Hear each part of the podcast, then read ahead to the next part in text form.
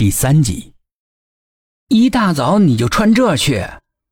丙南赶到沈西家门口，看着又是一身运动装、平底鞋的沈西，怎么了？平常不就是这一身吗？哎，走走走走走，带你买衣服去。穿的跟叫花子一样，你还去泡妞？妞都不理你。说着，拉着沈西从家里出来，就往商场走。我可不去，谁跟你一样西装革履的？我又不是去泡妞，你真是拉低了本少爷的人格魅力呀！管你去不去呢。说完之后，就把他塞到了他的私人座驾法拉利里。汽车开得飞快，不到五分钟的时间，就到了编辑纸上写的歪歪扭扭的金花商场。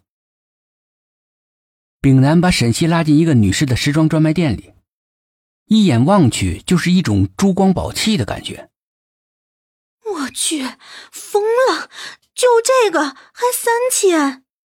沈西看着一件白蓝相间的条纹格子外套上面的吊牌价格，不觉得惊叫了起来：“小声点丢不丢人？你随便挑一身，我给你买，就当你欠我的，到时候连本带利啊一起还给我。”指着一件粉色的连衣裙，这个取下来试一下，再给他化个淡妆，把他头发弄个卷的。来不及反抗的沈西被热情的店员就带进了试衣室里。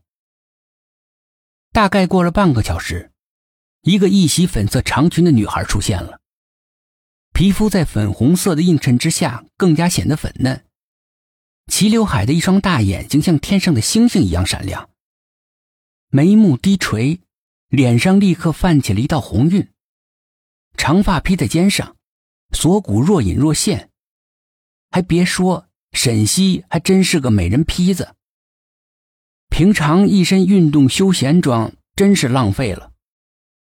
裙子下方的纤纤玉腿还真是显得亭亭玉立，这可让站在面前的丙南目瞪口呆，简直是被惊艳到了，目光久久的不能够从沈西身上移开，瞳孔里分明是一个回眸一笑百媚生。六宫粉黛乌颜色的美人，发现丙南一直看着他，樱桃小嘴憋了很久，这才说道：“我不喜欢这样，太奇怪了。”啊，就这件了，一共多少钱？您好，一共四千一百元。好，刷卡吧。还没等沈西反应过来，丙南的付钱是一气呵成了。哎，李丙南。这不好吧？哎，有什么呀？是借你的，又不是送你的。发了工资记得还给我啊！丙南为了他能够接受，故意这样说的。好了，赶紧走吧。一大早的出来，你看快十点了。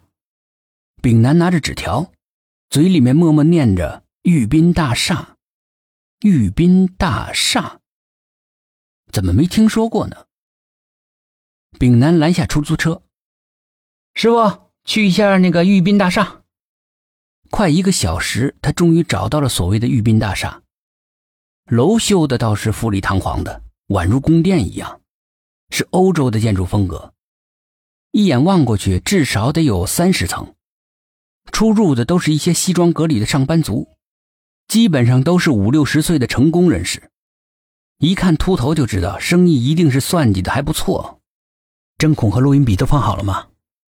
丙南再一次确认，针孔在耳环上，录音笔在连衣裙的小兜里，不会被识破吧？沈西有一点不安的说道：“那就走吧，怕啥呀？到时候把你卖给他们，我不就出来了？紧要关头了，他还在调侃，似乎是在缓解这紧张的气氛。一进大厦，迎面而来的是一群巡逻的保安。”笔挺的踏着步子，不知道的还以为是哪个领导来视察阅兵呢。沈西大气都不敢出，他跟着丙南坐电梯，直接上了十六楼。当电梯门打开的时候，一股浓郁的清香味道扑面而来，眼前的是带着兔耳朵、浓妆艳抹的女子，站成两列，弯下腰，甜甜的说着：“欢迎光临。”沈西和炳南相视一看，似乎两个人心有灵犀，果然是个卖淫的窝点。